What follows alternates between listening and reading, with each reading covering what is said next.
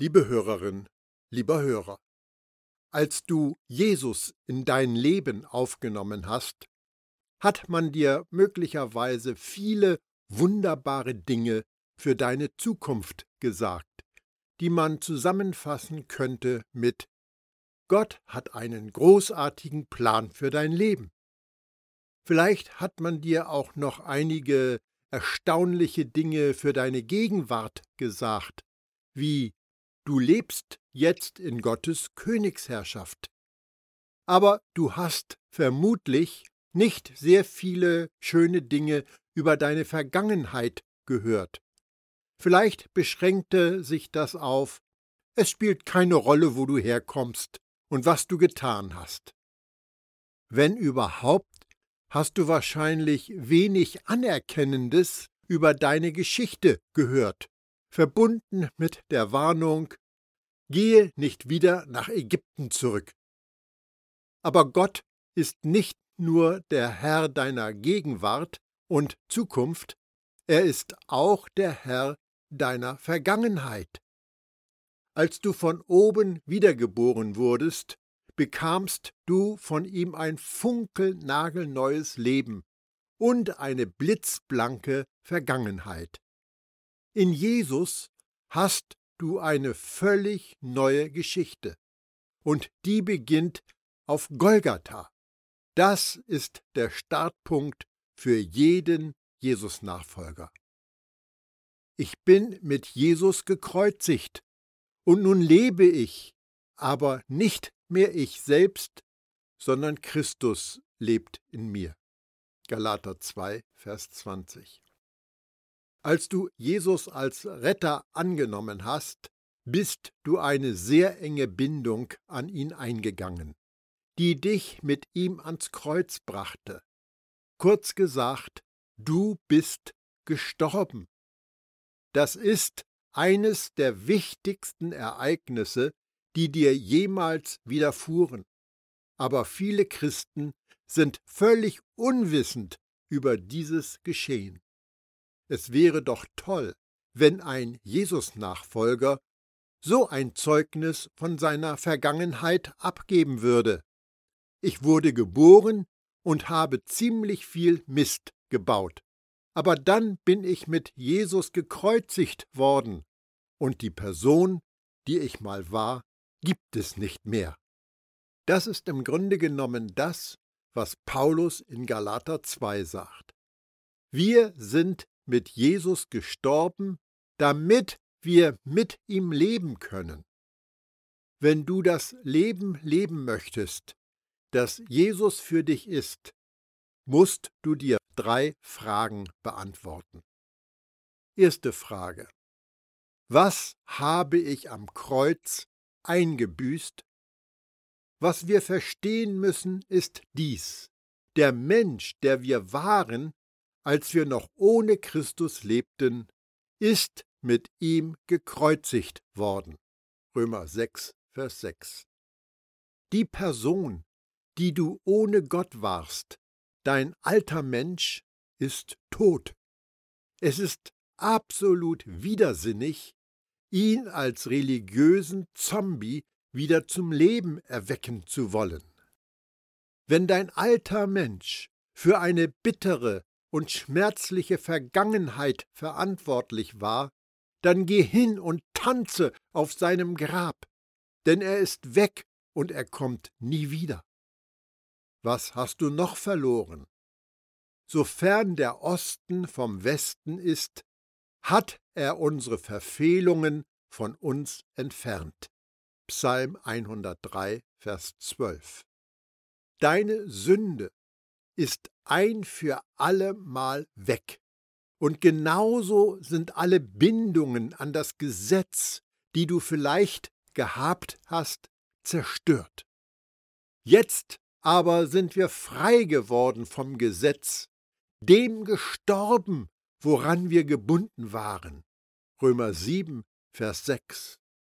Das bedeutet, du kannst alle Schuld und Verurteilung, die auf dir lastet, auf den Mond schießen. Denn es gibt jetzt also kein Verdammungsurteil mehr für die, die ganz mit Jesus Christus verbunden sind. Römer 8, Vers 1. Ablehnung, die du vielleicht erfahren hast, ist auch verschwunden. Und wenn die unbeschreibliche Liebe, die dir durch Golgatha offenbart wird, dich vollständig erfasst, wirst du feststellen, dass auch alle Furcht verschwunden ist. Wo die Liebe regiert, hat die Angst keinen Platz. Gottes vollkommene Liebe vertreibt jede Angst. Angst hat man nämlich dann, wenn man mit einer Strafe rechnen muss. Wer sich also noch vor dem Gericht fürchtet, bei dem ist die Liebe noch nicht zum vollen Durchbruch gekommen. 1. Johannes 4, Vers 18. Die alten Lebensumstände, die dich mal im Griff hatten, gibt es für dich nicht mehr. Deine alten Quellen für deine Identität und Sicherheit sind durch etwas unendlich viel Besseres ersetzt worden.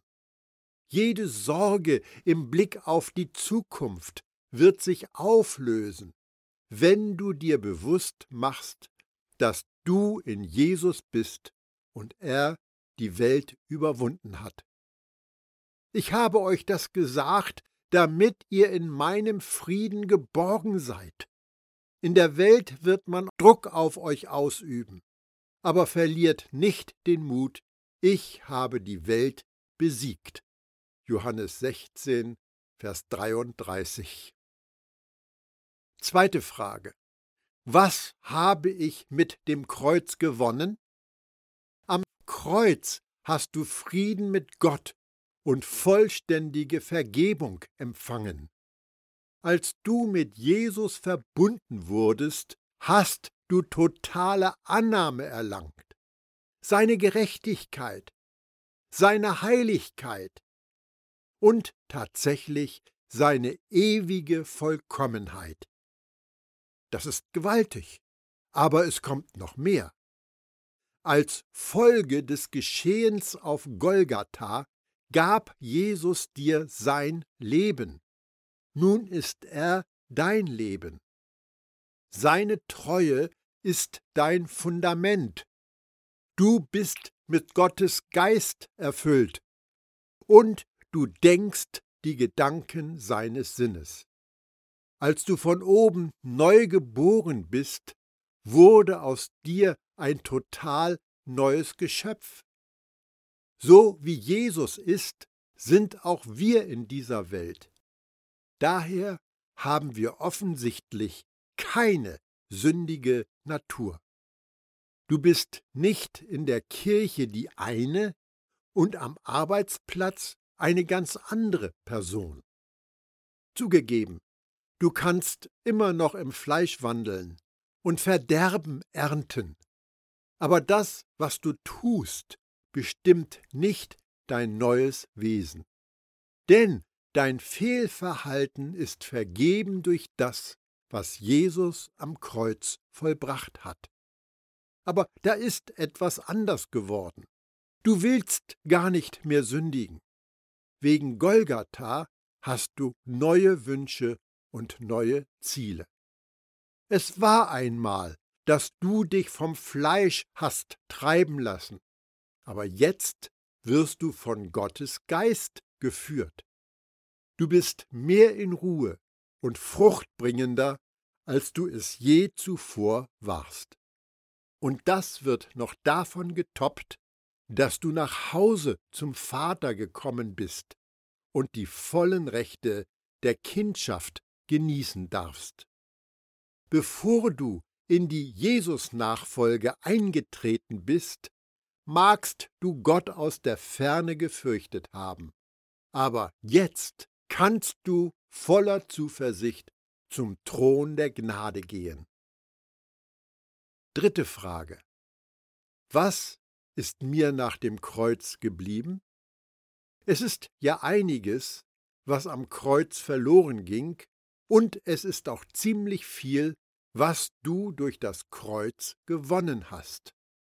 Aber an dem Tag, Als du von oben neu geboren wurdest, gab es zwei Dinge, die für dich unverändert geblieben sind. A. Dein physischer Körper ist nicht verwandelt worden.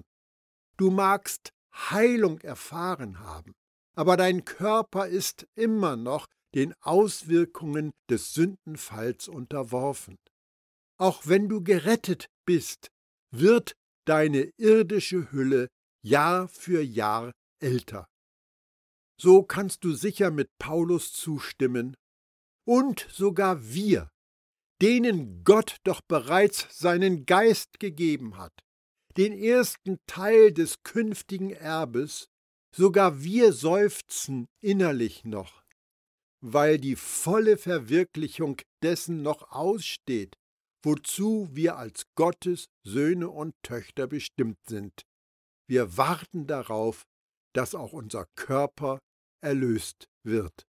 Römer 8, Vers 23. B. Über das Umdenken in Beziehung zu Gott und die Entscheidung, mit deinem Leben Jesus zu vertrauen, hinaus hat sich dein Denkmuster, deine Art zu denken möglicherweise nicht verändert. In dem Augenblick deiner Wiedergeburt hat Gott nahezu alles verwandelt, was an dir veränderbar war. Aber eins, was Gott unangetastet ließ, war dein Verstand und deine Denkweise. Das ist der Grund, warum sich so viele Glaubende so abrackern. Obwohl sie neu gemacht worden sind, denken sie noch alt. Darum handeln sie wie die Person, die sie mal waren, anstatt als die zu handeln, die sie jetzt sind. Die Prinzipien, die diese Welt beherrschen, sind ihnen in Fleisch und Blut übergegangen, und sie haben noch nicht gelernt, auf den Wegen des Geistes zu gehen. In Jesus bist du ein nagelneues Geschöpf. Aber wenn du dir das nicht immer wieder bewusst machst, wirst du es auch nicht erleben. Wenn du denkst, du bist immer noch der alte Sünder, dann wirst du dich wie ein alter Sünder verhalten. Unsere Denkmuster sind von den Erfahrungen unserer Vergangenheit geprägt. Mit welcher Vergangenheit siehst du dich? Mit der Geschichte deines alten Menschen oder mit der Geschichte deines neuen Menschen? Hast du in deinem Denken den alten Menschen ausgezogen und den neuen Menschen angezogen? So viel hat Gott uns in seiner göttlichen Kraft geschenkt, ja, er hat uns alles gegeben, was wir zum Leben und zum gottesfürchtigen Verhalten brauchen. Denn wir haben ihn selbst kennengelernt. Ihn, der uns in seiner eigenen Herrlichkeit und Tugend berufen hat. 2. Petrus 1, Vers 3. Wenn du in deinem Leben den Durchbruch sehen möchtest, schau auf Jesus. Blicke auf das Geschehen auf Golgatha und ändere deine Denkweise. Sage dir, ich bin am Kreuz gestorben, und das Leben, das ich jetzt im Fleisch lebe, lebe ich im Vertrauen auf Jesus, Gottes Sohn, der mich so sehr liebt, dass er sein Leben für mich hingegeben hat. Das ist der herrliche Anfang deiner neuen Geschichte. So klar und eindeutig die biblische Botschaft von einer ein für allemal Vergebung auch ist, wird von den Kanzeln doch oft noch etwas ganz anderes verkündet. Da kann man dann zum Beispiel solche Gedankenkonstruktionen hören. Die totale Vergebung stimmt in Gottes himmlischer Buchführung aber hier auf Erden muss dein Sündenkonto immer wieder schnell von dir ausgeglichen werden. Du brauchst immer noch die erfahrungsgemäße Vergebung, und es liegt an dir, sie zu erlangen. Das ist aber mehr jüdisch als christlich. Im alten Bund war es deine Sache. Spätestens bis zum großen Versöhnungstag musstest du dein Opfer zur Vergebung gebracht haben, Jahr für Jahr. Was man heute in christlichen Kreisen angeboten bekommt, ist manchmal viel schlimmer als die Vergebung im alten Bund. Warum ist es schlimmer? Im alten Bund erfolgte der Prozess zur Bedeckung deiner Sünde einmal im Jahr. Das Blut von Tieren bedeckte den Schuldenberg eines ganzen Jahres. Und dann hattest du wieder ein Jahr Zeit, bis sich alles wiederholte. Was drücken wir damit aus, wenn wir Christen glauben, uns müsse viermal am Tag vergeben werden oder zehnmal pro Woche oder jedes Mal, wenn wir in die Kirche gehen? Wir bekunden damit, dass das Blut von Jesus weniger kraftvoll, weniger wirksam ist als das Blut von Stieren, Schafen und Ziegen. Mit ein paar sprachlichen Tricks landen wir dann bei einer Theologie mit widersprüchlichen Aussagen wie uns ist vergeben, was unsere Stellung bei Gott angeht, aber es muss uns noch auf der Beziehungsebene vergeben werden. Und dann fahren wir unsere täglichen Rituale für mehr Vergebung und Reinigung auf. Aber so eine Sichtweise ist eine Herabsetzung von und eine Beleidigung für Jesus Christus, der sein Blut zur Vergebung aller Sünde vergossen hat. Ein Jude, der sein Tieropfer gebracht hatte, empfand eine echte Befreiung. Er fühlte eine stellungsgemäße, beziehungsgemäße, erfahrungsgemäße Vergebung in jeder Weise. Er hatte keine Kategorien wie himmlische Buchführung gegen irdische Buchführung. Er wusste einfach, dass seine Sünde bedeckt war. Punkt. Wie viel besser können wir uns ein für allemal fühlen, weil Jesus ein einmaliges, für alle Zeiten wirksames Opfer gewesen ist. Wenn du jemandem Geld schuldest und mit ihm zusammen Zeit verbringst, könntest du dich ein bisschen unbehaglich fühlen. Schließlich weißt du, dass von dir erwartet wird, dass du es zurückzahlst. Nun stell dir einmal vor, du würdest dem Gott des Universums etwas schulden. In den Kirchen kann man hören, in Anbetracht dessen, was Jesus für dich getan hat, eine lange Pause, damit du dich schuldig fühlst, wie viel mehr solltest du tun, um ihm etwas zurückzugeben? Wenn es funktioniert hat, stellt sich ein Empfinden von Verpflichtung und Schuld ein. Du weißt, was immer du tust, wird nie genug sein. Darum gibst du entweder alles, was du hast, oder du gibst auf, belastet mit einem beständigen Schuldgefühl wegen einer nicht zurückgezahlten Schuld. Aber du wirst sicher auch das Gefühl kennen, wenn dir eine Schuld erlassen wird. Dieser Seufzer der Erleichterung. Hier kommt gerade eine Eilmeldung. Du schuldest Gott nichts. Es gibt keine offenen Rechnungen. Gott hat uns alle unsere Verfehlungen vergeben. Den Schuldschein, der auf unseren Namen ausgestellt war und dessen Inhalt uns anklagte, weil wir die Forderungen des Gesetzes nicht erfüllt hatten, hat er für nicht mehr gültig erklärt. Kolosser 2, die Verse 13 und 14. Das ist doch mal wirklich eine gute Nachricht. Evangelium eben. Gott hat dir alle deine Verfehlungen vergeben. Er hat alle Schulden gelöscht. Mache dir also keine schlaflosen Nächte mit der Frage, was Gott wohl von dir erwartet. Du schuldest ihm kein bisschen und du könntest ihm sowieso nichts zurückzahlen. Ich weiß, das widerspricht einer Menge feuriger Ansprachen von den Kanzeln, in denen es um das geht, was du angeblich Gott schuldest.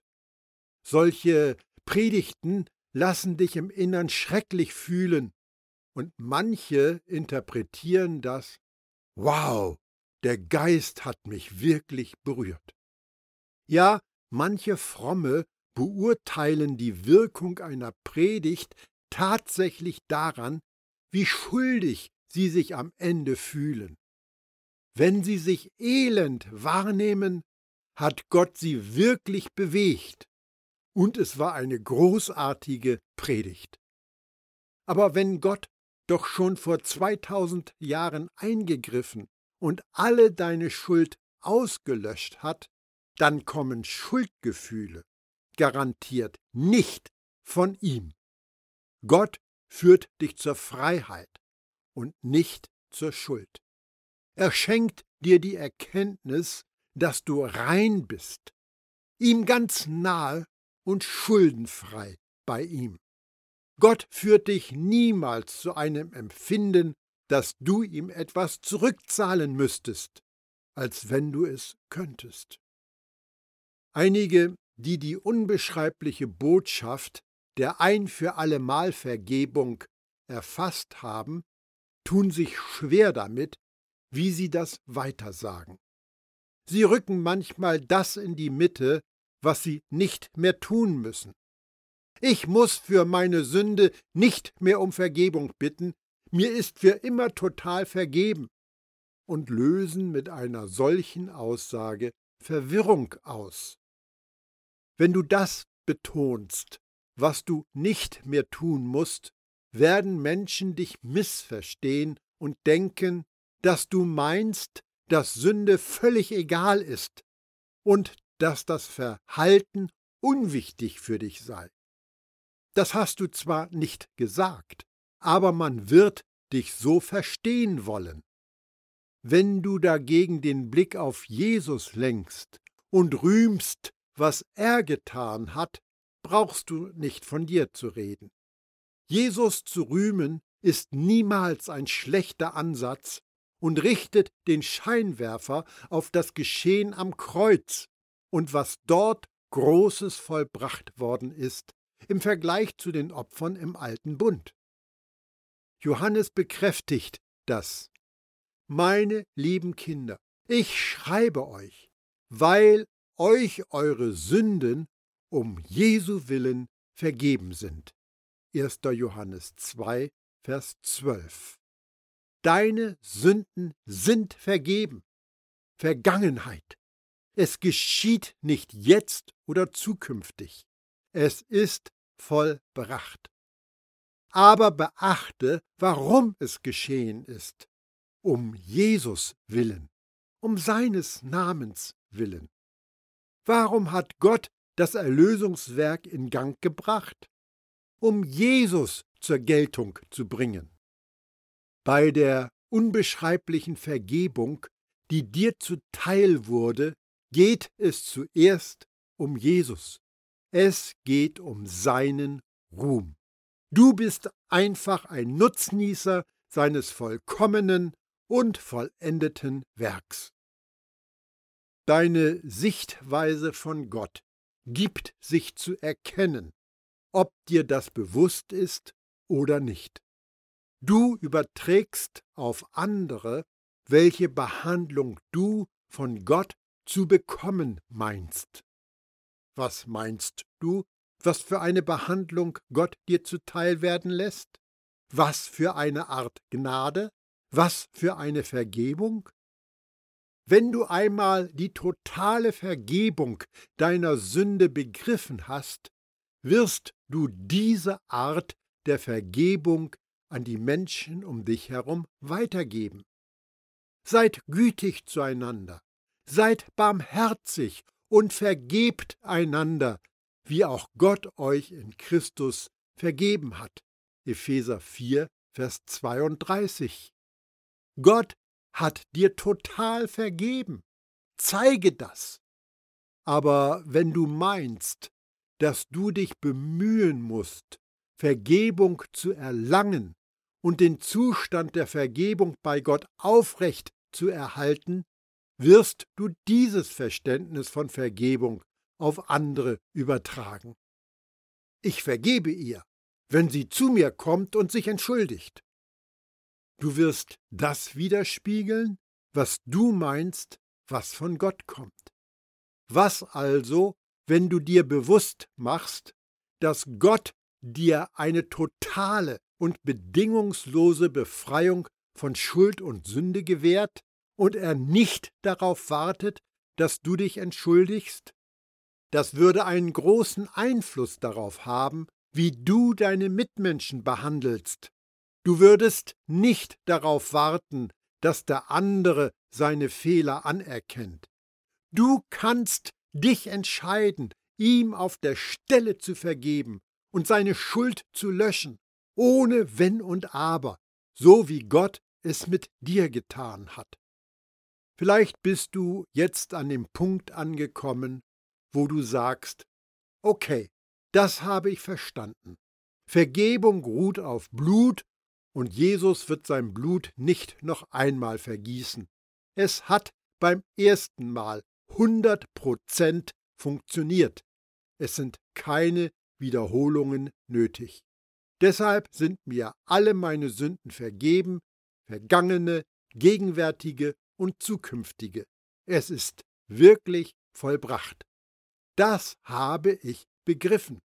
Aber wenn ich Gott nicht bitten muss, jedes Mal, wenn ich sündige, aus dem Himmel herabzuschießen, um mir zu vergeben und mich aufs neue zu reinigen, was ist dann eine gesunde Reaktion nach einer Sünde? Wir sind so an Betteln, Flehen, ja sogar an unterwürfiges Kriechen gewöhnt, dass wir möglicherweise das Offensichtliche übersehen. Danke Gott für deine Vergebung. Wende dich von der Sünde ab. Handle anders. Halte dich von Versuchungen fern. Das alles bedarf eigentlich keiner Überlegung. Es steht außer Frage, dass Sünde ungesund ist. Vergiss es nicht, dass du ein Selbst mit einem neuen Herzen bist, das vollkommene Du. Du bist tot für die Sünde. Du wirst auch niemals wieder für sie lebendig gemacht. Sie wird dir niemals wahrhaftig Erfüllung geben. Es ist nur vernünftig, dass du dich von Sünde abwendest und dich entscheidest, ihr zu entfliehen. Aber kein noch so häufiges Aufhören und kein noch so oftmaliges Weglaufen bewirkt, dass dir mehr vergeben wird. Sich von der Sünde abwenden gibt dir mehr Erfüllung, aber niemals mehr Vergebung.